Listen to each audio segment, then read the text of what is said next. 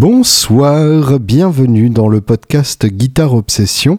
J'ai à mes côtés, une fois n'est pas coutume, une boisson de type Coca-Cola, qui est une boisson que j'affectionne particulièrement, mais uniquement quand elle se trouve dans le bon récipient. En vérité, il y a euh, trois types différents de Coca-Cola. Euh, Coca rouge, évidemment. Hein. je ne vous parle même pas des, des espèces d'ersatz euh, aspartamés que sont euh, le Life. Alors ça, par contre, le vert est très beau, mais j'ai été très déçu parce que ça n'a pas le goût euh, de la couleur euh, que sont le Zero ou que sont le, le Light. le Light qui s'appelle d'ailleurs Diet aux États-Unis. Aux États-Unis, Light, ça n'existe pas. C'est un peu curieux. Bref, il y a donc trois types de Coca rouge. Il y a le coca euh, dans sa bouteille en plastique. Et là c'est carrément euh, c'est ce qu'on appellerait euh, assez assez couramment la chi en lit c'est-à-dire que c'est les, les, le premier verre est, est, correct. Et puis dès le deuxième verre ça devient un peu éventé. Et puis alors le troisième verre bah, c'est du c'est du jus de cola.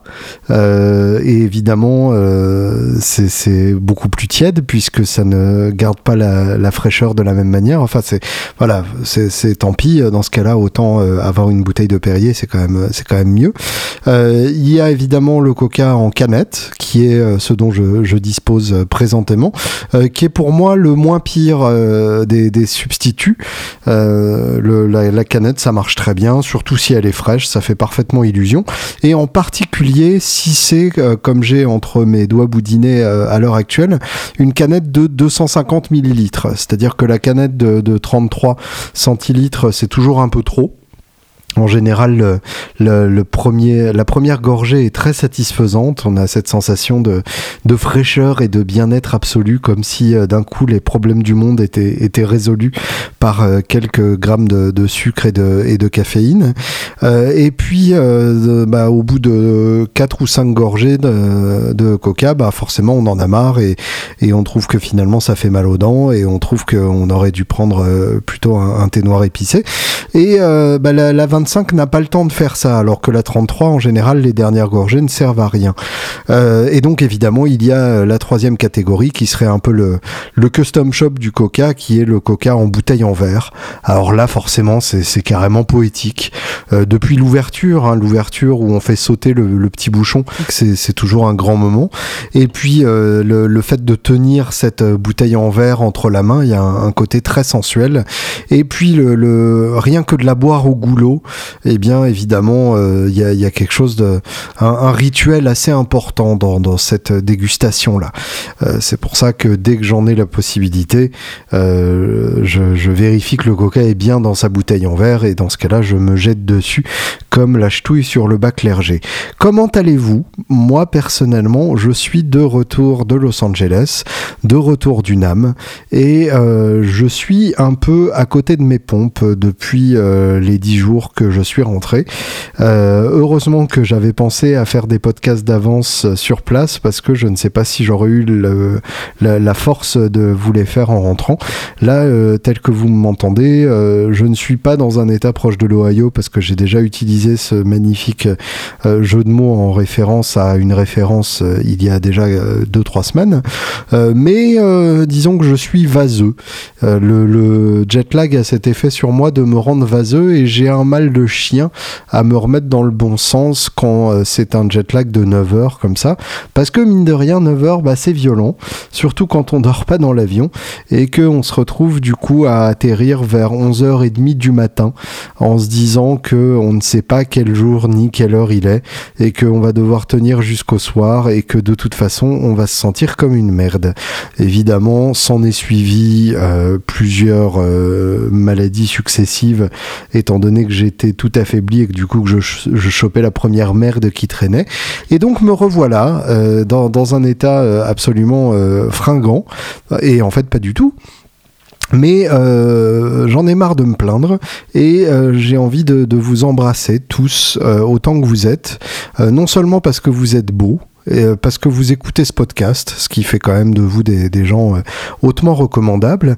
Et puis accessoirement aussi parce que vous avez donné des sous au Patreon de Guitare Obsession et ça remplit mon cœur d'allégresse parce que je me dis que finalement ce podcast pourrait peut-être même être une manière de mettre des épinards en dessous de mon beurre et euh, de rajouter même un tout petit peu de sel de Guérande dessus avant d'enfourner Donc euh, ça me fait extrêmement plaisir, donc je tiens à remercier alors monsieur Béas qui s'est servi euh, du compte Facebook de sa femme pour donner des sous, ce qui m'a un instant laissé croire que j'avais des auditrices, ce qui m'a rempli de bonheur et c'est le cas, hein. d'ailleurs vous allez le voir dans, dans la suite de la liste, j'ai une auditrice que je salue de tout mon cœur au passage, Strou qui a carrément donné 10 euh, dollars, donc c'est carrément euh, le Pérou, et merci beaucoup. Frédéric Braga, Mike, Vincent LS,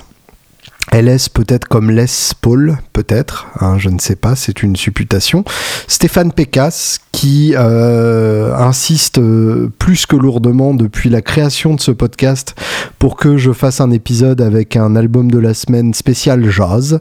Et bah, c'est pas impossible que son rêve se réalise, soit la semaine prochaine, soit la suivante. En tout cas, ça commence à me démanger un peu, donc euh, c'est tout à fait faisable que euh, vous entendiez du jazz dans cette euh, sombre émission, sachant que jusque-là, évidemment, je me suis amusé à tirer à vue sur tout ce qui ressemble de près ou de loin à du jazz. en vérité, évidemment, vous l'aurez probablement deviné en connaissant mon personnage, c'est avant tout par facilité et euh, par euh, mauvaise foi euh, absolue que je me suis amusé à, dire du mal du jazz. En fait, plus que le jazz, c'est les jazzeux qui m'emmerdent. C'est-à-dire les, gens qui réfléchissent en termes de degrés d'accord et en termes de lydien et de mixolydien. Et puis tout ça pour faire finalement une musique qui sonne un peu comme...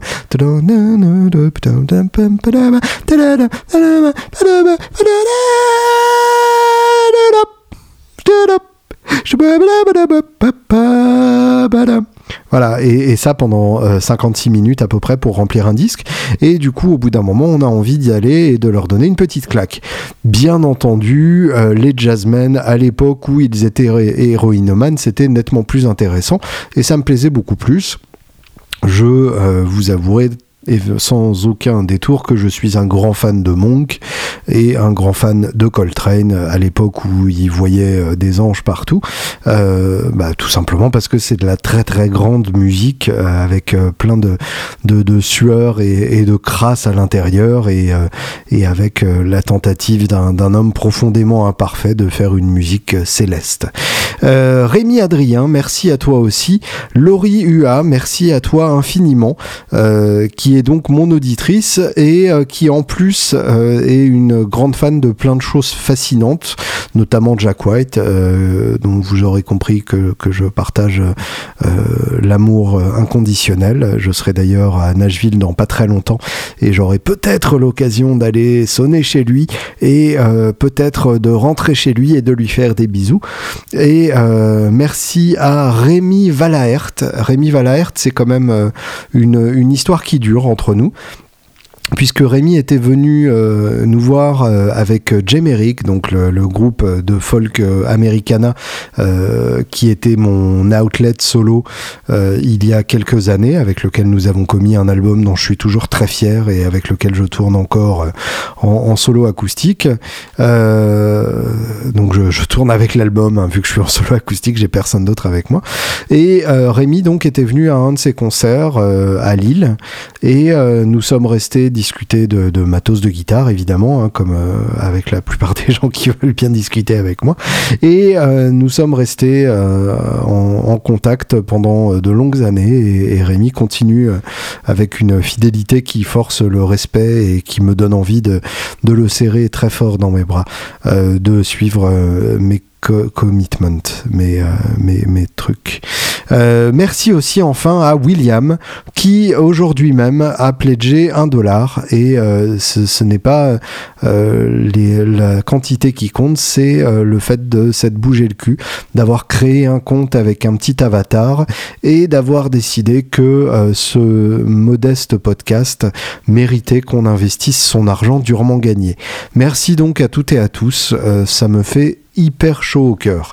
Je vous rappelle, pour ceux qui n'ont pas encore donné leur obol, et qui aimeraient faire partie du groupe exclusif des pledgers de Guitar Obsession. L'adresse donc c'est euh, patreon.com slash guitarops. Alors euh, patreon p a t r e o n.com slash guitare avec un e. J'ai eu I-T-A-R-E-O-B-S. Le mec ne sait plus et play guitare. C'est un vrai désastre. Je pense que je vais arrêter l'épisode ici. Euh, on en est pour euh, l'instant à 19 patrons et 72 dollars par mois.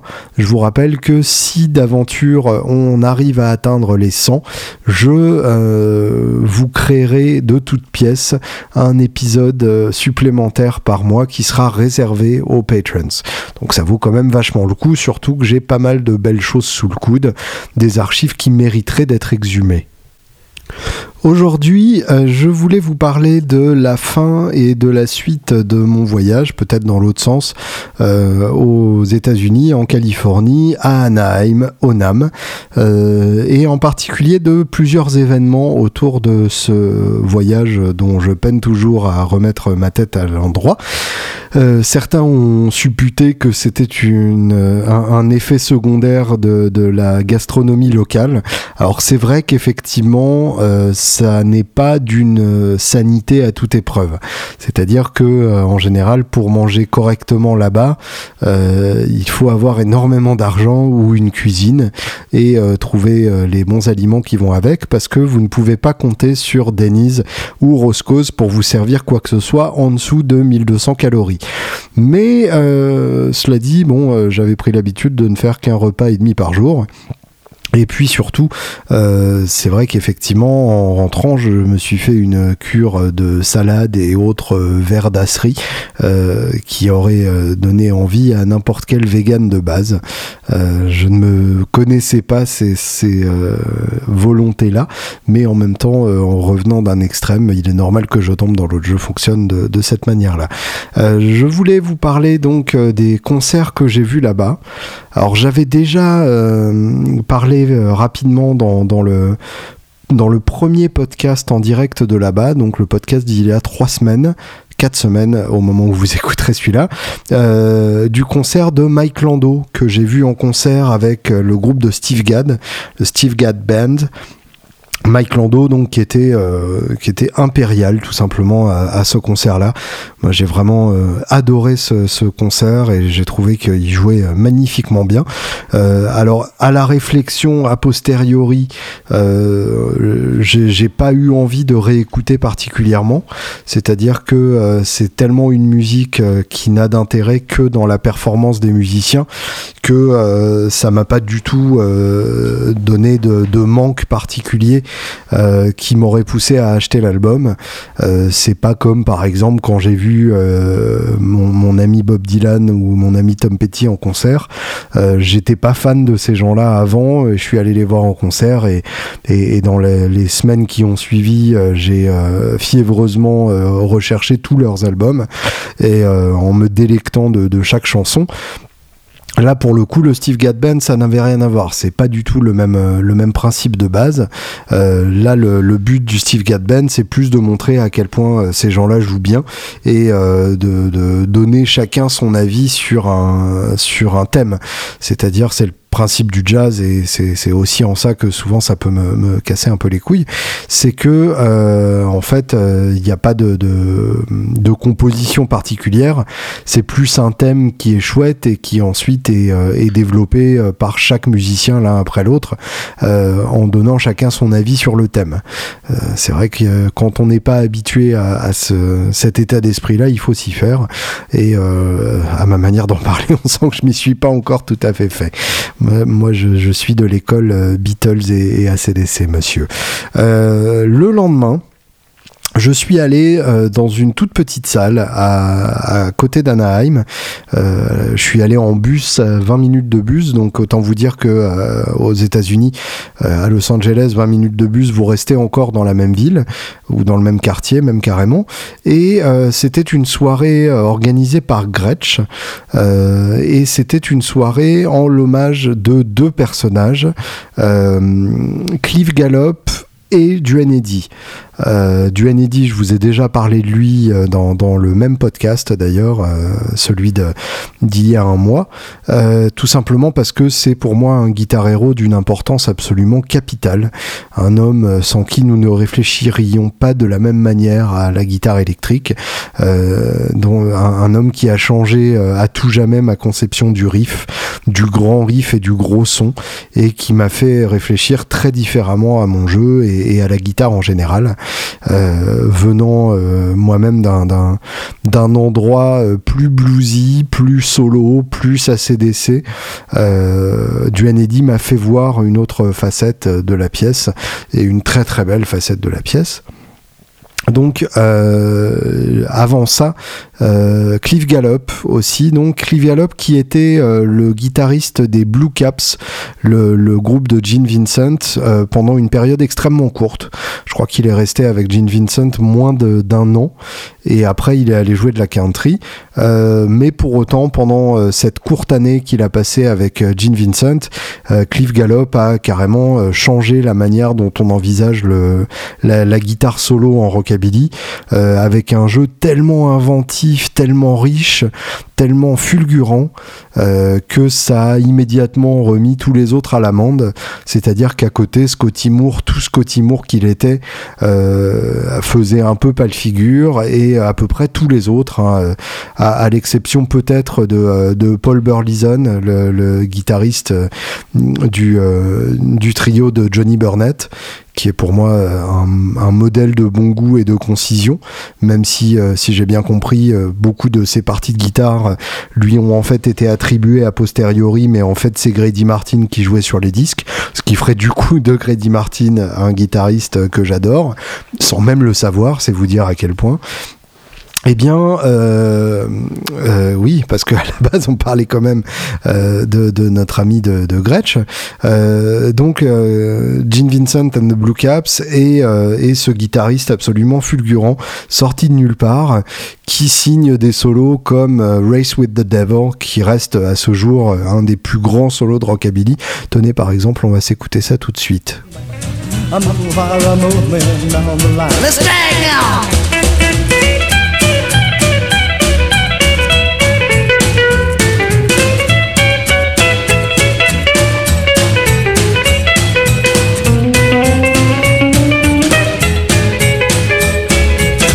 Was smart, the race was won. Here come the devil doing a hundred more.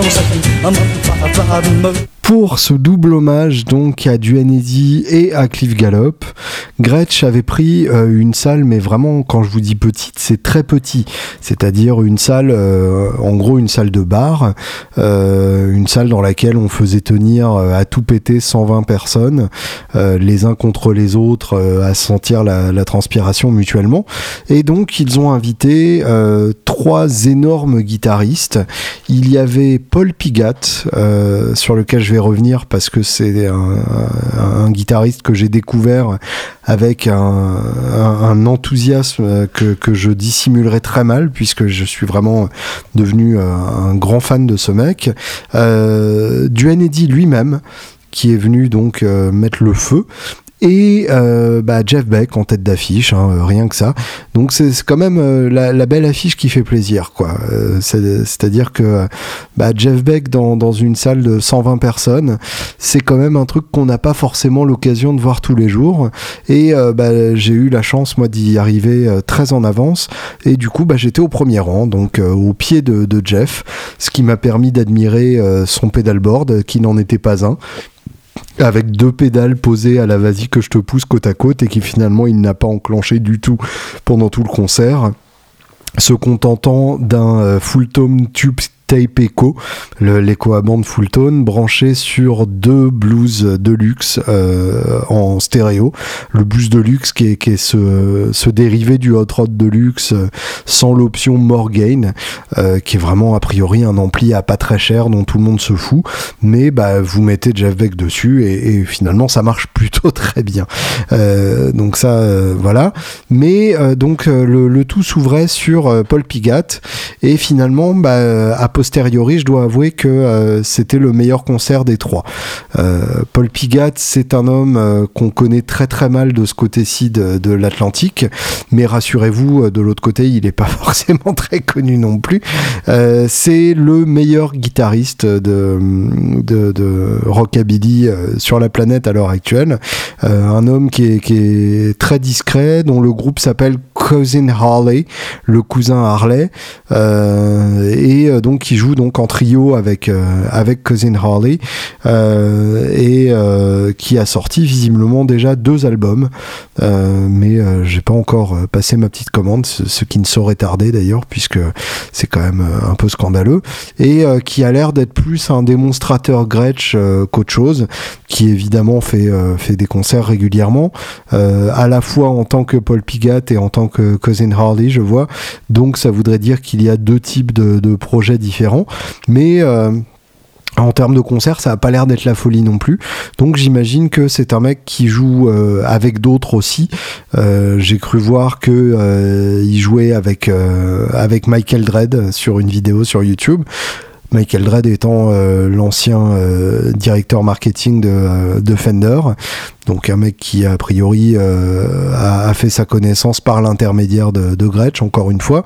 Euh, et on le voit beaucoup jouer, euh, soit pour TV Jones, soit pour Gretsch, soit pour des vidéos pédagogiques.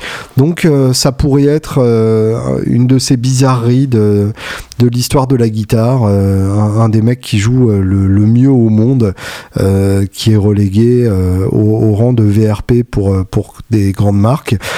finalement, bah, ça montre euh, que euh, le talent est, une chose, euh, la capacité à savoir se vendre en est une autre, et probablement que cet homme-là n'a pas su taper aux bonnes portes. Ce qui est dommage parce que on entend tellement de guitaristes insipides dans le milieu du, du revival rockabilly que un guitariste aussi à la fois inventif et énergique que peut l'être euh, Paul Pigat, euh, bah, c'est quand même euh, c'est un un vrai cadeau pour pour nos oreilles. Donc c'est un peu dommage que qu'on ne soit pas plus nombreux à profiter de ce cadeau là. mais donc je suis très content de vous avoir fait découvrir et je vais là tout de suite insérer de la musique de Paul Pigat. Je ne sais pas ce que je trouverai, mais vous vous en rendrez sans doute compte une fois que vous écouterez le tout.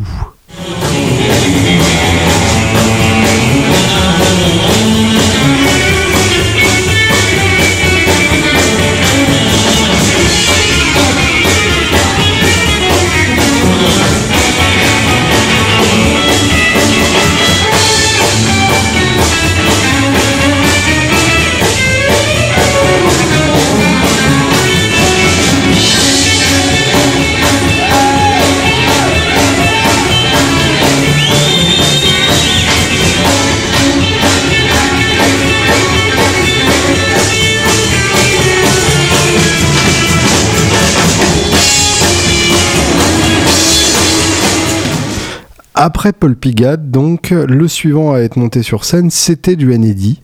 Et alors, euh, du Eddy, bah, ça m'a inspiré euh, un sentiment euh, un peu amer. Euh, j'en attendais beaucoup. Hein. Vous m'avez entendu euh, sur ce podcast euh, me, masturber d'avance à l'idée de, voir ce concert.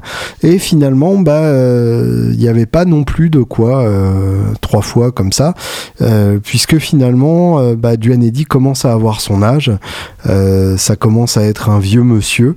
Euh, il en est quand même, alors né en 1938, hein, oui quand même. Donc monsieur a 78 ans et euh, bah, 78 ans de vie sur la route, forcément ça vous use un homme. Et, euh, et euh, bah, on pourrait dire si on était un peu méchant, ce qui n'est pas le genre de la maison, qui sucre un peu les fraises. Et bah, le problème c'est que moi j'étais tout devant et du coup ça se voyait un peu. on voyait sa pauvre main trembler en cherchant ses notes et au niveau du placement rythmique, du coup, ça posait quelques énormes problèmes. C'est-à-dire qu'il y a au fond du temps, et ça je sais apprécier un guitariste qui joue au fond du temps, et puis il y a carrément derrière le temps au point qu'on voit plus le temps, euh, et ça c'est quand même nettement plus gênant. Et là pour le coup, euh, Duanedi était plutôt dans cette deuxième euh, position et euh, euh, il ratait euh, le, tiers de ses notes. on, sent qu'il n'était pas vraiment tout à fait là. Et puis en plus de ça, il y avait une, une jeune femme venue de l'autre bout du monde, je sais plus de, quel pays, qu'il avait vu sur internet en train de jouer un de ses morceaux et que du coup il avait invité à venir jouer avec lui. Le problème, c'est que ça aurait été charmant si elle était montée sur scène pour le titre en question, sauf qu'elle est restée pendant tout le concert et qu'elle n'avait pas bossé les autres morceaux. Sans doute qu'elle n'avait pas été prévenue qu'elle ne jouerait pas que ce titre-là avec lui. Et du coup, eh bien, elle faisait la rythmique derrière, mais euh, euh, eh ben, elle faisait n'importe quoi. vraiment n'importe quoi. Vraiment, euh, je, je dis pas ça genre, oh, tu fais n'importe quoi. C'était vraiment n'importe quoi. C'était pas du tout ça. C'était même pas du tout des accords. C'était pas les bons accords. C'était, c'était même pas des accords. Enfin, c'était, c'était pas ça, c'était pas ça, arrête, arrête. Et euh, alors la plupart du temps, elle avait euh, la bonne idée de, faire ce que nous avons tous fait. Euh, nous guitaristes, euh, quand nous nous sommes retrouvés à jammer sur un morceau qu'on connaissait pas très bien, avec des gens qu'on connaissait pas très bien non plus, c'est-à-dire progressivement baisser notre bouton de volume jusqu'à en arriver à zéro, et dans ce cas-là, faire semblant qu'on est à fond dedans et prier pour que les gens ne se rendent pas compte dans la cacophonie générale que bizarrement ce que vous jouez ne correspond pas forcément à ce qu'ils entendent. Là, euh, elle a fait ça pendant quelques morceaux, et puis à un moment forcément, il y a eu le morceau où elle jouait et elle n'a pas recoupé son volume après. Du coup, on entendait tout. On entendait tout. En plus, j'étais en face de son ampli. C'était hyper désagréable. C'est-à-dire que c'était du niveau où, par exemple, euh, il y avait une modulation euh, un, ton plus haut sur un titre et elle ne l'a pas fait. Et du coup, du coup, ils étaient à un ton d'écart l'un de l'autre et, et, ça donnait envie de mourir lentement. Euh, et, et, du coup, bah, c'était dommage. Et alors, évidemment, il y a une partie de moi qui me dit, mais, mais, mais ma petite, parce que je m'appelle ma petite quand, je suis seul, ça m'excite. Euh, qui, me dit mais ma petite mais euh, tu dis ça parce que tu es jaloux parce que toi aussi tu aurais aimé que euh, Duanedi voit ta vidéo YouTube et te propose de jouer avec lui. Alors oui évidemment hein, je ne vais pas euh, faire l'innocent. C'est le genre d'idée qui m'a traversé et euh, dont je me repens avec euh, euh, toute la charité chrétienne qui me connaît. Mais pour autant, bah, quand même, j'aurais bien aimé la trouver fantastique cette petite, mais mais mais s'il te plaît, enfin, joue les bons accords, joue au moins un bon accord à un moment, et dans ce cas-là, tout sera pardonné. donc voilà, le gros avantage du concert de, de Duanedi, c'est que j'ai quand même vu la guitare qui me fait fantasmer depuis quelques mois maintenant. Euh, je lisais euh, innocemment euh, un, numéro d'un magazine britannique qui doit être, et j'utilise la paraphrase tout simplement parce que je me souviens plus si c'était Guitar and Bass ou Guitariste UK, quelle que soit la, publication, c'était un hors-série spécial Gretsch, avec que des trucs sur Gretsch, avec des interviews de guitaristes Gretsch, comme Paul Pigat par exemple, mais son interview ne m'avait pas paru suffisamment intéressante pour me donner envie d'écouter sa musique, ce qui montre bien à quel point c'est con. Et, euh, et une euh, interview de Duane Eddy. Et on voyait donc sur une de ces photos euh, une custom shop bariton. double cut, donc un peu dans le genre d'une d'une country gentleman à deux cutaways, un peu comme la George Harrison. Sauf qu'elle était toute noire, donc belle forcément, qu'elle était euh, baryton, enfin baryton euh, carrément bassiste, un octave en dessous, comme la, la Dan Electro euh, TikTok Bass, qu'utilisait euh, Eddy sur, sur ses tubes de jeunesse comme Because They're Young, où il ramène les graves avec sa, belle baryton, ou sa belle bassiste, hein, si vous voulez être plus juste. Et elle est Custom Shop, ce qui la rend immédiatement infiniment désirable et infiniment inaccessible, et infiniment elle n'existe pas, il n'y en a qu'une, et si t'en veux une, et eh ben t'as qu'à la commander. Et de toute façon, t'auras jamais les thunes pour la commander, et c'est bien fait pour toi. De toute façon, tu n'avais qu'à monter sur scène avec du Eddy, et dans ce cas-là, tu aurais euh, réussi ta vie, et tes parents auraient bien voulu te parler. Voilà, c'est le genre de choses qui se passent dans ma tête, et je vous expliquerai tout ça plus tard. Bref, euh, donc euh, tout ça pour dire que bah, à l'occasion de ce concert, du Eddy a joué sur la guitare baryton en question que je regardais dans les petits magazines euh, de quelques mois auparavant. Et du coup évidemment ça m'a fait bondir sur mon siège euh, où je n'étais pas assis puisque c'était un concert debout. Et euh, ça m'a fait bondir debout. Donc c'est vous dire à quel point j'ai bondi haut puisque je ne pensais pas avoir la chance un jour de voir cette guitare en vrai. J'en avais parlé la veille à Duanedi justement ou l'avant-veille je ne sais plus trop. Et le, le fait de le voir en face sur cette guitare dont j'ai tant rêvé, ça m'a fait un truc. Et euh, le pire, c'est qu'elle sonnait aussi bien que ce que j'imaginais. Et ça, je peux vous dire que ça m'a foutu un deuxième coup parce que je me suis dit que forcément, euh, avec une guitare comme ça, et eh ben, euh, on, a peur de rien. Et sûrement pas d'une référence à, à Jean-Jacques Goldman. Suite à quoi donc euh, Duanedi s'en est allé euh, pour faire sous lui dans les loges et c'est euh, le grand Jeff Beck qui est monté sur scène. J'attendais beaucoup de ce concert et donc j'ai été d'autant plus déçu que j'en attendais beaucoup. Euh, je, je, vais rentrer dans les détails un peu un peu plus tard en, en, attendant quand même déjà un peu de contexte.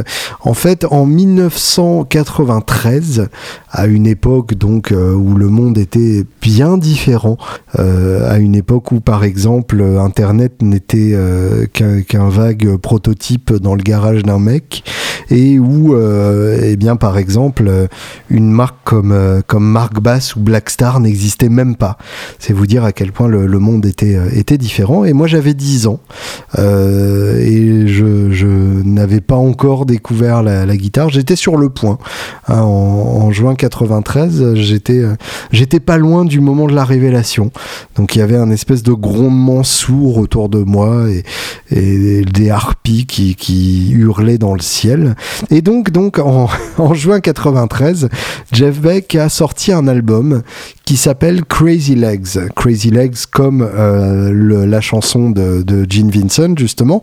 Et en fait c'est un album hommage à Gene Vincent et un album en particulier hommage à Cliff Gallup justement.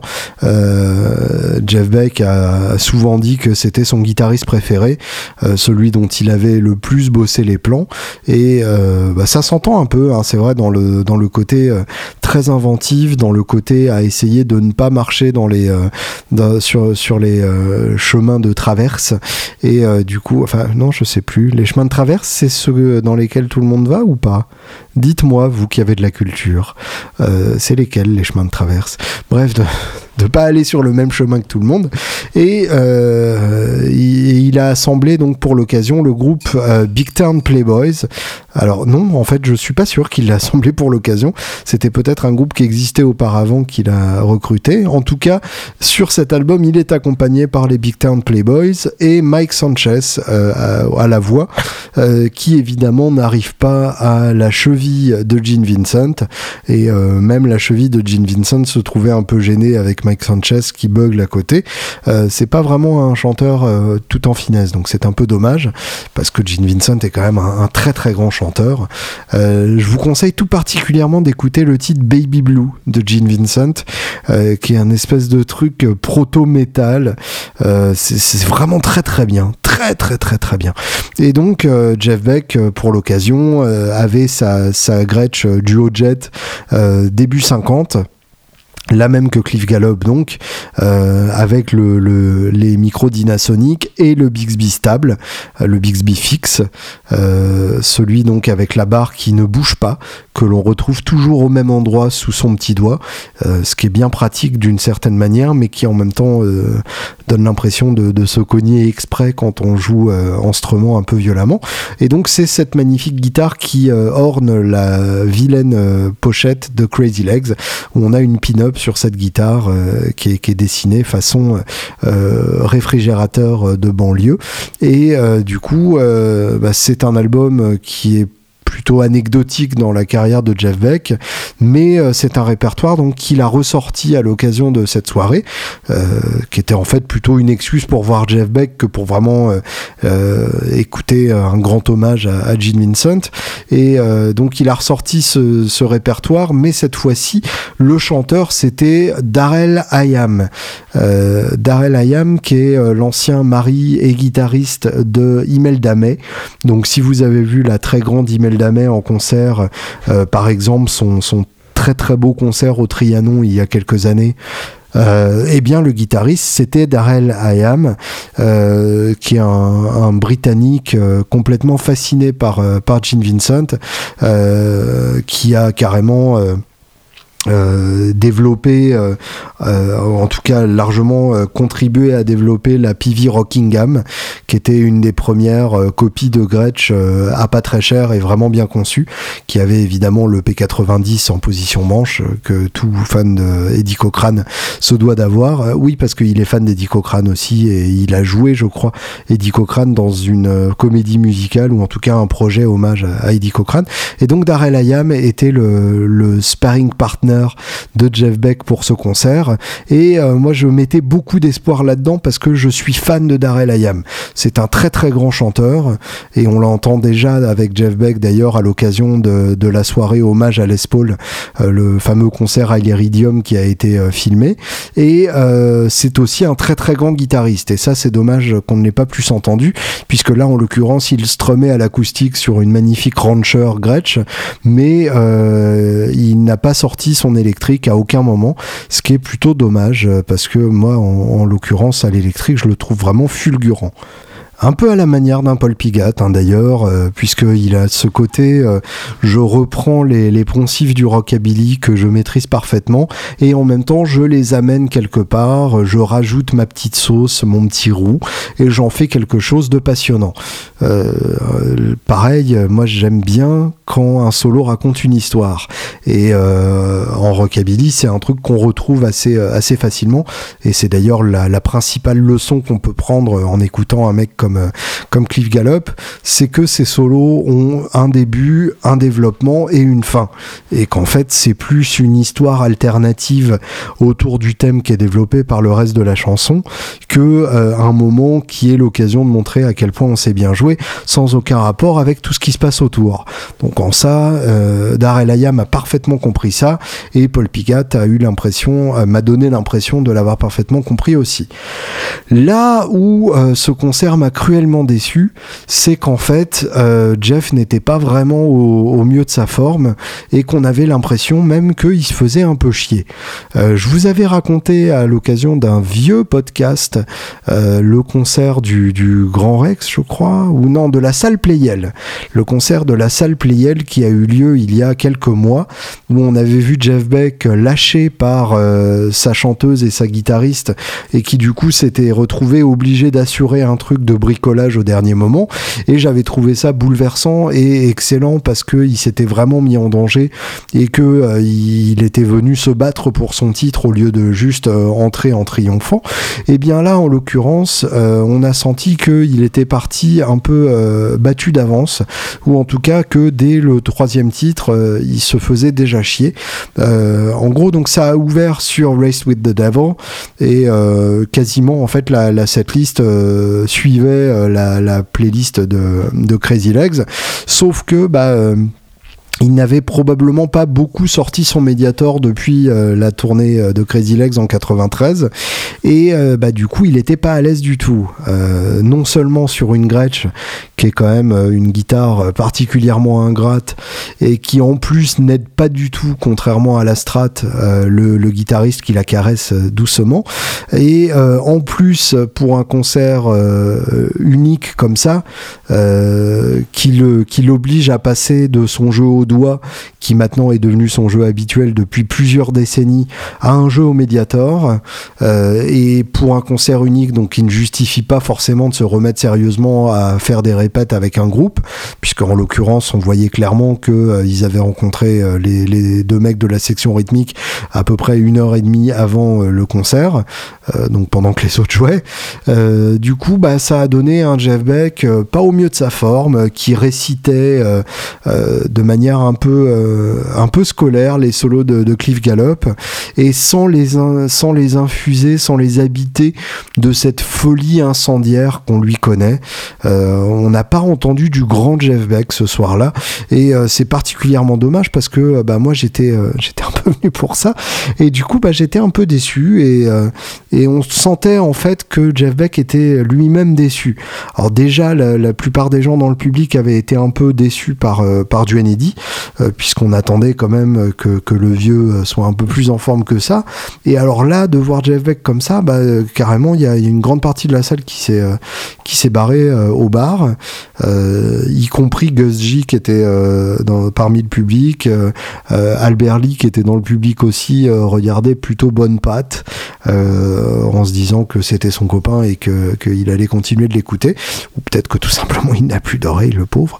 Et euh, bah, euh, en, termes de, placement rythmique, pareil, euh, très en avant du temps, euh, là à l'inverse de, de Eddy, et euh, bah, tellement en avant qu'il en était plus trop en place et que c'était précipité et que ça marchait pas trop, et euh, a raté certains plans, mais, mais normalement Jeff Beck ne rate pas ses plans, ou quand il les rate, il fait une pirouette tellement éblouissante qu'on se dit mais heureusement qu'il a raté ce plan, bah là non, en fait pas vraiment, pas tellement un beau son et, et pas tellement à l'aise, et ce qui n'a pas trompé et ce qui ne m'a pas trompé et ce qui n'a trompé personne, c'était les fins de morceaux particulièrement, qui étaient vraiment bâclés, c'est-à-dire que euh, euh, c'était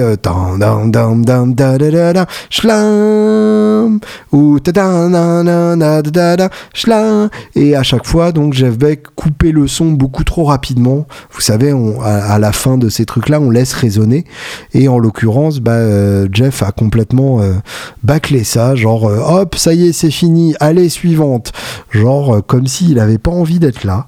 Et euh, bah, c'est vrai que à l'entendre, on s'est dit que nous non plus, on n'avait pas super envie d'être là finalement, que euh, on s'était peut-être un peu planté de soirée, euh, que à côté il y avait sûrement un, espèce de concert improbable de ces concerts mis en place pour le NAM. À chaque fois, les, concerts du NAM, c'est quand même l'occasion d'avoir des gens qui ne jouent jamais ensemble sous vos yeux. Et bah là, en l'occurrence, on a choisi la, soirée dont tout le monde parlait, mais dont tout le monde ne parlera pas forcément le, lendemain, euh, avec cette impression un peu honteuse qu'on a vu un truc qu'on n'aurait pas forcément dû voir. Donc voilà, c'est dommage parce que euh, ça aurait pu être l'occasion de, de voir un truc exceptionnel. Il aurait suffi en fait que Jeff euh, soit bosse un peu plus, hein, bêtement, mais pour une soirée, on peut difficilement lui en vouloir de ne pas bosser plus, ou bêtement, tout simplement, ne euh, ne, prennent pas le parti de, d'aller complètement dans le sens du rockabilly et de Cliff Gallop, mais plutôt d'essayer de faire un espèce de, d'hybride euh, où il aurait joué ce répertoire sur sa strate au doigt et ça aurait été absolument éblouissant et bouleversant et je vous aurais bassiné avec ça, même si je vous bassine quand même, même si c'était raté, parce que euh, j'ai envie de vous raconter. Passons au concert du lendemain, qui est le dernier concert que j'ai vu là-bas, euh, et qui est euh, bah, le concert qui m'a le plus enthousiasmé de tous, euh, probablement parce que c'était un concert dont on avait tous bien besoin. C'était un concert qui avait lieu le 20 janvier, donc la date de l'investiture de, Trump à la présidence des États-Unis. Et bah, c'est assez dur à, constater en fait quand on est là-bas, de, de, réaliser à quel point ça divise les, gens là-bas. C'est assez terrifiant en fait parce que on en vient à, faire attention à ce qu'on dit, à qui on le dit. Euh, typiquement, euh, je, discutais sur un stand euh, avec un, fabricant d'ampli bien connu et on en vient donc à discuter des, effets de, Trump sur leur business, d'à quel point ça peut être un désastre. Et évidemment, on en vient au côté éthique de la chose puisque au-delà de, au-delà du côté business, bah, il y a quand même un problème basique qui est qu'il y a eu quasiment la moitié des gens qui ont voté pour cet homme-là. Et du coup, euh, à ce moment-là, mon interlocuteur euh, me, prend à part et euh, me dit fais attention à qui tu parles. Et du coup, m'a amené un peu plus loin, hors de portée d'oreille des gens qui passaient dans les Donc on en vient à cette espèce de, point d'absurdité très effrayant où en fait vous ne parlez pas de ces choses-là tant que vous ne savez pas qui vous avez en face. Ce qui est carrément terrifiant puisque bah, c'est le principe d'une dictature, c'est-à-dire qu'on ne parle euh, qu'avec les gens dont on est absolument sûr qu'ils pensent la même chose que nous, pour être sûr que euh, ça ne se finira pas euh, en dénonciation ou en pugilat. Et bah, c'est quand même une très sale ambiance et vous me direz c'est pas la première fois que il y a un parti impopulaire au pouvoir que de toute façon le principe de la démocratie c'est qu'il y a la moitié qui sont déçus. Alors oui certes déçus mais carrément contre euh, à ce point-là, c'est quand même très très dur. C'est-à-dire que les gens euh, qui ne voulaient pas de Trump, euh, c'est pas juste qu'ils auraient préféré quelqu'un d'autre, c'est que l'idée de Trump les, les, terrorisait et les gens qui voulaient Trump ont cette espèce de victoire salement revancharde et un peu bravache du genre bah vous avez vu finalement on vous a bien niqué. Et le problème c'est que à réfléchir en termes de on vous a bien niqué euh, d'un côté et en termes de tout mais pas ça de l'autre, eh bien on arrive à une Amérique divisée comme jamais. Euh, et euh, un pays aussi grand et aussi puissant qui en arrive à un tel niveau de division, c'est pas rassurant du tout. Et je nous souhaite, nous petits Français, d'arriver à, ne pas tomber dans, cette espèce de, piège dégueulasse qui nous guette de, de ces grands Euh, le 20 janvier, donc, euh, c'était Metal Allegiance à City National Grove of Anaheim. Alors, le, le City National Grove, en fait, c'est une salle euh, à Anaheim qui a une gueule de, vieux théâtre, mais genre de, théâtre art déco du début du 20e siècle. Donc, déjà, rien que l'endroit, ça fait rêver en soi. On s'imagine tout à fait être en pleine remise de, de cérémonie ou en pleine cérémonie de remise, hein, selon euh, le, sens dans lequel on veut le prendre. Et euh, donc dans tout ça, on avait droit au concert de Metal Allegiance. Alors, ce qui est, ce qui est chouette en plus, c'est que j'avais déjà vu un concert de, Metal Allegiance euh, à l'occasion du NAM toujours. Et euh, cette fois-ci donc c'était le premier concert de Metal Allegiance le, concert euh, qui les a vus se former ou le, deuxième. Je crois qu'ils avaient joué sur une sur une croisière avant ça la croisière Motorhead.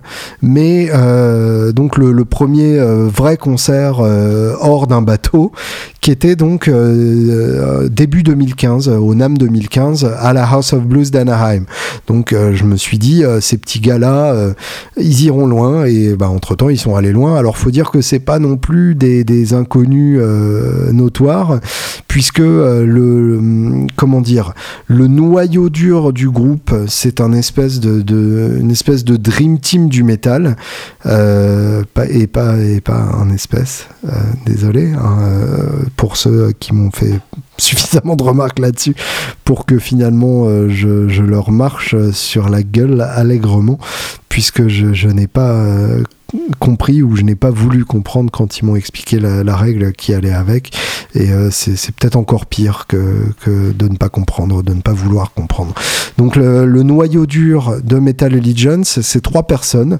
C'est le guitariste Alex Skolnick, qui n'est autre que le guitariste de Testament qui est un guitariste absolument flamboyant, euh, qui a euh, longtemps euh, dérangé les, les jazzeux, parce qu'il venait faire des, standards de jazz alors qu'il était issu du milieu métal, et du coup ce mélange était quand même assez rigolo. D'ailleurs on l'a vu cette année sur le stand Godin en train de reprendre, je crois que c'était Detroit Rock City de Kiss en version jazz hyper alambiquée, non Dream On pardon de Smith euh, et euh, Mike Portnoy à la batterie. Évidemment l'ancien cognard de Dream Theater. Et euh, et un, des, des, batteurs les plus techniques et les plus fun et euh, les plus dans tous les sens que je connaisse, euh, dont, dont j'aime énormément le style. Et euh, Marc Mengi à la basse, que j'avoue ne pas connaître euh, précédemment, mais qui a le grand mérite d'avoir mis ce projet sur pied. Et même s'il n'a fait que ça de sa putain de vie, ça mérite quand même des bravos et des merci à ne plus savoir qu'en faire. Parce que, bah, Marc, tu as réussi à mettre sur pied un très beau projet. Euh, donc pour ce concert, on avait en plus Dave Ellefson à la basse, qui est euh, un, des, un, des piliers occultes aussi de, de, ce, de cet ensemble. Et euh, on avait plein d'invités. Phil Demel de Machine Head qui était là, Marco Segada de Death Angel, le chanteur de Death Angel, Chuck Billy. Alors Chuck Billy, je ne sais plus dans quel groupe il chante. Chuck Billy, bah, de Testament aussi tout simplement, donc le collègue de de Alex Kolnick. Donc euh, forcément, ils se connaissent et, ça marche très bien entre eux. Euh, et on a eu en plus plein d'invités. Alors, le, faut savoir pour euh, remettre un peu de, de, contexte autour de ça, que le concert était quand même particulièrement tard. C'est-à-dire que ça commençait à 20h30, mais à 20h30, il y avait une première partie, un groupe dont le nom m'a complètement échappé. Ensuite, une deuxième première partie avec Gus G l'ancien guitariste d'Ozzy Osbourne et de, Firewind, euh, qui est venu jouer euh, avec son groupe solo, et c'était vraiment chiant comme tout. C'était en fait euh, un espèce de d'enchaînement de, de, clichés des années 80 euh, du Malmsteen dans le texte mais mal joué sans le feu sacré de, de Malmsteen. Et, euh, et, et, le problème c'est qu'en fait euh, on s'est vraiment fait chier c'est à dire qu'il n'avait aucun charisme il n'a pas du tout réussi à motiver les troupes euh, et, son chanteur était au moins aussi transparent que lui. Et euh, bah, le problème en plus c'est que quand il se mettait à jouer lentement c'était vraiment mauvais. C'est typiquement le genre de mec où quand il joue lentement, il joue la même chose que vite, mais lentement et sans du tout s'adapter à ce qui se passe derrière. Donc euh, ça devient très chiant assez rapidement. Par contre, après la troisième première partie, c'était Marty Friedman. Et euh, Marty Friedman, bah, c'est quand même euh, un, guitariste flamboyant, l'ancien de, Megadeth évidemment, qui depuis a refait sa vie au Japon et, anime des émissions de, de télévision là-bas en faisant des albums complètement épileptiques. Le dernier album en particulier, ça se barre dans tous les sens, c'est incroyable. Et personnellement, j'adore. Et donc ce concert-là, c'était avec son groupe, et on sent vraiment un groupe, c'est-à-dire qu'on n'a pas cette sensation comme on peut avoir avec euh, avec Gus G, que c'est juste des mercenaires qui viennent l'accompagner pour le faire briller. Là, on sent que c'est des gens qui sont heureux de jouer avec lui et euh, qui le défendront jusqu'au dernier. On a donc un pitchoun euh, d'une vingtaine d'années à tout péter, avec ses longs cheveux bouclés à la guitare, qui jouait en fait exactement les mêmes modèles que le patron, donc des, des Jackson euh, de forme Les Paul, euh, sauf que c'était des 7 cordes. Et du coup, on se dit que euh, Friedman avait dû le charger d'assurer les gros riffs les plus graves, puisque Friedman est sans doute beaucoup plus à l'aise sur la, sur la 6 cordes que sur la 7 cordes. Un batteur complètement Muppet Show-esque, avec une gestuelle complètement outrée, des cheveux blonds peroxydés et un t-shirt des Ramones, enfin un t-shirt du groupe façon Ramones, et une bassiste euh, en jupe et bottes, mais qui n'était pas gêné pour courir dans tous les sens, prendre des pauses à la Steve Harris, le pied sur le retour, et euh, se sauter euh, en slapant. Et pour une fois, une slapeuse pompière qui n'a pas cassé les couilles de tout le monde. Donc bravo, c'était vraiment un super groupe et une super énergie. Et évidemment, Friedman lui-même au mieux de sa forme, mais ça je serais tenté de dire comme toujours, puisque Friedman est rarement autre chose que impérial. Et donc finalement, finalement, Metal Allegiance, du coup, avec ces trois premières parties, Metal Allegiance a dû commencer à jouer vers, vers 23h. Donc, il était quand même déjà, même 23h15, il était déjà très tard quand ils ont commencé à jouer, ce qui explique que je me sois barré comme un con avant la fin du concert, puisque bah, c'était le vendredi, donc il y avait encore le samedi et, le dimanche à, passer au NAM. Alors, pas tout le dimanche, vous me direz, mais le dimanche, il y avait le, train pour San Diego. Enfin bref, j'étais fatigué déjà. Hein. En fait, je, me rends compte en faisant cet épisode que j'arrête pas de me plaindre et que j'ai une toute petite santé. mais c'est aussi ça, de voir l'envers du décor de, de ma vie de star fascinante. Donc bref, ça a commencé par deux titres euh, qui sont issus du premier album euh, et d'ailleurs du seul album de, euh, de Metal Allegiance qui est pour moi un excellent album. J'ai vraiment j'ai vraiment flashé sur sur leur album unique non, non seulement parce que évidemment c'est des titres que j'avais découverts en live à l'occasion du NAM mais aussi parce que c'est d'excellentes compos avec d'excellents invités. Et du coup donc les deux premiers titres Pledge of Allegiance et Ken Kill the Devil euh, étaient en plus des titres que j'adorais sur l'album, donc vraiment ça m'a bien plu. Et c'est marrant d'ailleurs, il m'a fallu une fraction de seconde euh, pour pour les associer à Metal Allegiance en fait tellement je les ai écoutés. Je me suis dit ah ouais c'est connu ça c'est du gros métal c'est vachement bien. Et euh, avant de me rendre compte évidemment que c'était deux euh, et ensuite, donc, ils ont annoncé euh, le thème de la soirée, c'est les morts. Voilà, histoire de, de, mettre le smile à tout le monde. Euh, en fait, les, les morts, c'est-à-dire que ils ont sorti un EP à l'été 2016 qui était en fait un hommage euh, aux trois disparus euh, dont ils ont repris un titre chacun, euh, qui étaient Lemmy, Bowie et Glenn Fry des, Eagles. Et donc l'EP s'appelle Fallen Heroes EP, donc les, les héros tombés. Et euh, bah, ils ont construit en fait la setlist de leur concert autour de cette thématique-là. Euh, pourquoi pas hein, euh, Il y, a, des thématiques plus gaies, mais c'était une bonne manière effectivement de d'imposer une certaine cohérence entre les, les, différents titres. Et du coup, bah pourquoi pas Rien que pour ça, c'est pas idiot. Donc il y a eu plein plein d'invités dans tous les sens et plein d'invités euh, qui apportaient vraiment quelque chose, qui venaient pour le plaisir de jouer avec ces gens-là. Et euh, bah, rien que ça, ça fait extrêmement plaisir à voir. On a eu droit à Charlie Benante de, Anthrax, euh, le batteur d'Anthrax, qui est venu qui est venu taper, mais genre bien, genre tiens, t'inquiète, c'est là que ça se passe. Et puis on a eu quand même et ça, c'est une grosse surprise qui, moi, m'a mis sur le cul. On a eu quand même Billy Sheehan, le, bassiste de Mr. Big et Talas, euh, qui est venu mettre la race à tout le monde. Puisque bah, Billy Sheehan, quand il vient, en général, euh, il justifie sa venue. C'est-à-dire qu'il n'est pas juste là pour dire ouais, salut, je suis invité, euh, je vais jouer deux, trois trucs.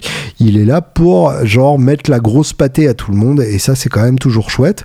Et Gary Holt, le guitariste de, de Slayer, qui est venu rendre hommage à Jeff euh, le, grand guitariste de Slayer, qui l'a remplacé justement au sein de Slayer, puisque jusqu'à preuve du contraire, Kerry King est toujours vivant, même si euh, c'est l'occasion rêvée de lancer une rumeur euh, dégueulasse.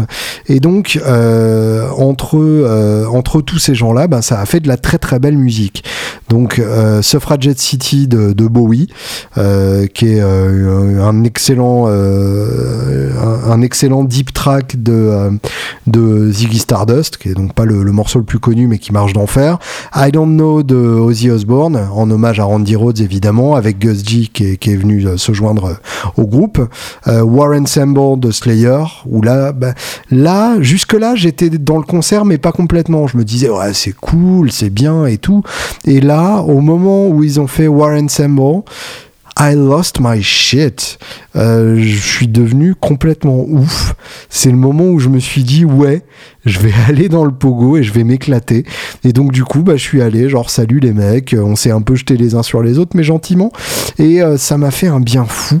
Et ensuite donc ils ont enchaîné ça sur Five Minutes Alone de Pantera avec une chanteuse et un chanteur. Euh, la chanteuse étant Carla Harvey, que je ne connaissais pas, mais qui visiblement fait partie d'un groupe qui s'appelle les Butcher Babies, dont je ferais bien de m'intéresser, auquel je ferais bien de m'intéresser parce que vraiment sa voix m'a épaté. Et euh, le chanteur de Suicide Silence, euh, Eddie Hermida, que je ne connaissais pas plus, mais qui m'a aussi impressionné. Les deux marchaient très très bien ensemble. Et puis évidemment, bah, ce qui m'a surtout impressionné, c'est de réaliser à quel point, putain, Pantera, qu'est-ce que c'est bien ce titre-là en particulier euh, m'a complètement scotché. C'est un des titres euh, que j'adore de, de, Pantera. Je l'avais repris euh, quand j'avais fait une colonie de vacances musicales quand j'avais 15 ans. On devait monter un titre avec un groupe. Du coup, j'avais rallié des troupes autour de ce titre-là et, ça avait évidemment fait un, un bid total puisque les parents des autres élèves de la colonie de vacances qui étaient venus voir le concert de fin de colonie de vacances ne s'attendaient pas du tout à entendre ça. Mais nous, on s'était bien éclaté à le faire. Et en attendant, bah, c'est euh, c'est pour moi euh, un, des, titres de métal qui me, qui me fait le plus de bien à écouter. Et euh, à ce moment précis, eh bien, je me suis rendu compte que que le métal, c'est la vie. Et euh, ça n'est peut-être pas une révélation pour beaucoup d'entre vous, d'autant plus que euh, en général, on vient à la guitare par le métal. Euh, c'est peut-être moins vrai à l'heure actuelle, et ça n'a peut-être été vrai que dans ma tête. Mais le métal, en fait, est un style qui demande tellement de s'impliquer dans ce qu'on écoute, puisque si on ne fait pas gaffe à ce qu'on écoute et qu'on l'écoute comme ça d'une oreille on a l'impression que c'est euh, du bordel, que ça se balance dans tous les sens et que ça n'a ni queue ni tête. Et ça n'est qu'en est prêtant une oreille très attentive qu'on se rende compte à quel point euh, bah, le métal c'est hyper bien et c'est fait pour envoyer et c'est beau. Et, euh, et donc en général quand on se met à ce point-là à écouter quelque chose et quand on écoute en faisant autant attention que le métal l'exige, il n'est pas rare qu'on ait envie du coup de jouer d'un instrument. C'est la raison pour laquelle beaucoup de grands instrumentistes et la plupart d'instrumentistes et la plupart des musiciens professionnels ont commencé par le métal ou le hard rock, comme on disait à une époque. Ça a été mon cas. Et, euh, et, je le, le, revendique complètement. Et euh, le métal reste toujours à, l'heure actuelle une musique dont j'ai besoin. Euh, je suis quelqu'un euh, qui a beaucoup de, d'énervement en lui. on ne me verrait pas, on, on, ne le verrait pas forcément à, à ma gueule de peluche et, et mon attitude de, de, d'ours maturin débonnaire. Mais j'ai des fois et régulièrement envie de péter la gueule à tout le monde. Et pour ça, le métal me fait un bien fou. Euh, c'est une excellente manière d'exorciser euh, son, agressivité. Et, euh, c'est à ce jour le, style où les concerts sont les plus cool que j'ai jamais fait puisqu'en général le, public métal n'a pas ce côté on sort donc ça doit être bien qu'on voit dans la plupart des autres styles. Et, et le public métal est direct cool euh, il se pose pas la question de savoir euh, si euh, les gens en face posent, pensent, la même chose, sont venus pour la même raison. Ils savent que de toute façon, c'est cette espèce de, de, fraternité underground et du coup, ça se passe immédiatement bien. Je, je, caricature évidemment, il y a, plein de contre-exemples de sales cons, mais c'est quand même cette ambiance que j'ai ressentie la plupart du temps et, je peux vous dire que depuis ma plus tendre enfance, j'ai fait beaucoup, beaucoup de concerts de métal et, et euh, l'extrême majorité s'est passé comme un charme. Euh, ils ont ensuite euh, enchaîné sur Murders in the Rue Morgue, qui est un classique de la première époque d'Iron Maiden, avant que Bruce Dickinson n'arrive au chant, qui est pour moi une période que, j'adore particulièrement, donc cette toute première période de, de Maiden. Ensuite, deux titres de Queen, euh, justement les deux avec, euh, avec Billy Sheehan, qui est resté quand même euh, pour, pour quatre titres en tout. Dragon Attack et Stone Cold Crazy, pendant laquelle je suis allé pisser et j'ai croisé Mikey D, donc le batteur de, Motorhead, au chiottes. Et c'est là que je me suis rendu compte qu'il allait sûrement monter sur scène à la fin. Emerald de Thin Lizzy, en hommage évidemment au chanteur bassiste de, de Thin Lizzy, disparu beaucoup trop tôt. Bandit by Bod d'Exodus, que je connaissais pas, mais j'ai beaucoup beaucoup aimé. Et du coup, entre temps, bah, je me suis chopé Bandit by Blood d'Exodus, qui est un, très très bel album de, trash, malgré la, voix un peu à chier.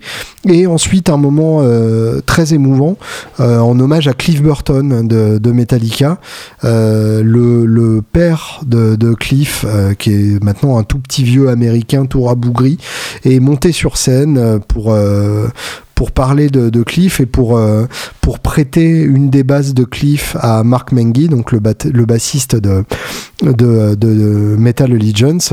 Et euh, il est resté sur scène euh, à kiffer comme un dingue pendant que le groupe reprenait Disposable Heroes, un titre de Metallica sur Master of Puppets, qui était d'ailleurs une excellente, une excellente reprise. je dois tirer tout ce que j'ai de chapeau à Marco Segada, donc de Death Angel, qui a fait une, performance vocale particulièrement excellente là-dessus. Ensuite, euh, hommage aux, deux disparus de, Megadeth.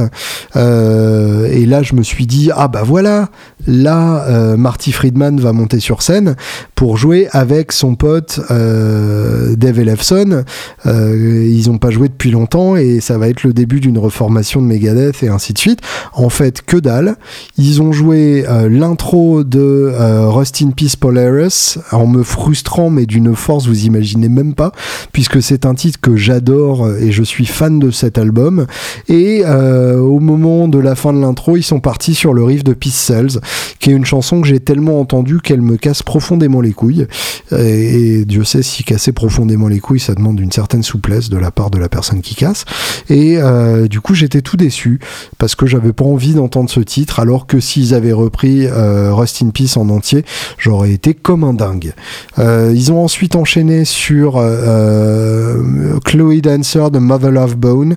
Euh, Mother Love Bone qui est un, titre, euh, un, titre, non, non, un groupe sur lequel je vous recommande de vous pencher. malgré la prod très années 90, il y, y, a des choses hyper intéressantes. Et c'est à ce moment-là que je suis allé me coucher, tout simplement parce que Charlie Benante était au clavier. Et quand il y a du clavier, c'est le moment d'aller se coucher. C'est un proverbe. Et j'ai donc la, la setlist sous les yeux et je me suis rendu compte que j'ai raté des choses quand même euh, assez chouettes. Euh, We Die Young de Alice in Chains avec le, bassiste d'Alice in Chains, McInnes. Let's Go Crazy de Prince. Bon là pour le coup je suis pas certain d'avoir raté grand chose. Euh, Riff Raff d'ACDC. Bon ça c'est dommage parce que ACDC c'est un peu mon groupe. Euh, surtout que Benante est passé à la guitare et que visiblement si j'en crois la liste de cette liste.fm il y avait Friedman sur scène à ce moment-là et Elefson. Donc j'aurais quand même bien aimé voir ce moment si j'avais su euh, j'aurais restu, mais en même temps j'étais déjà crevu. Et euh, si ça se trouve, euh, ça m'aurait fait chier parce que j'étais plus en, état de recevoir quoi que ce soit. Iron Fist de Motorhead, donc ça pour le coup je m'en doutais puisque non seulement elle est sur l'EP, mais en plus j'avais croisé Mikey D. Space Trucking de Deep Purple, ça pourquoi pas, c'est cool. We Rock de Dio.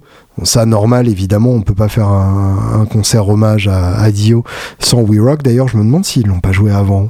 Faudrait, euh, faudrait vérifier sur euh, une source alternative. Euh, et la fin sur Seek and Destroy de Metallica, ça, ça paraît de, de bonne guerre puisque c'est une très bonne manière de finir sur un titre que tout le monde adore et qui fait consensus dans le milieu du métal. Donc merci messieurs de Metal Allegiance pour ce très beau concert que j'ai particulièrement kiffé et qui m'a raconté, qui m'a raconté des belles histoires et qui m'a rappelé surtout à quel point cette musique est importante et vitale. Je vous laisse sur cette belle réflexion. Vous souhaite une excellente semaine et euh, vais vous mettre un petit morceau de Pantera derrière l'oreille parce que ça fait du bien à tout le monde. Bonne semaine.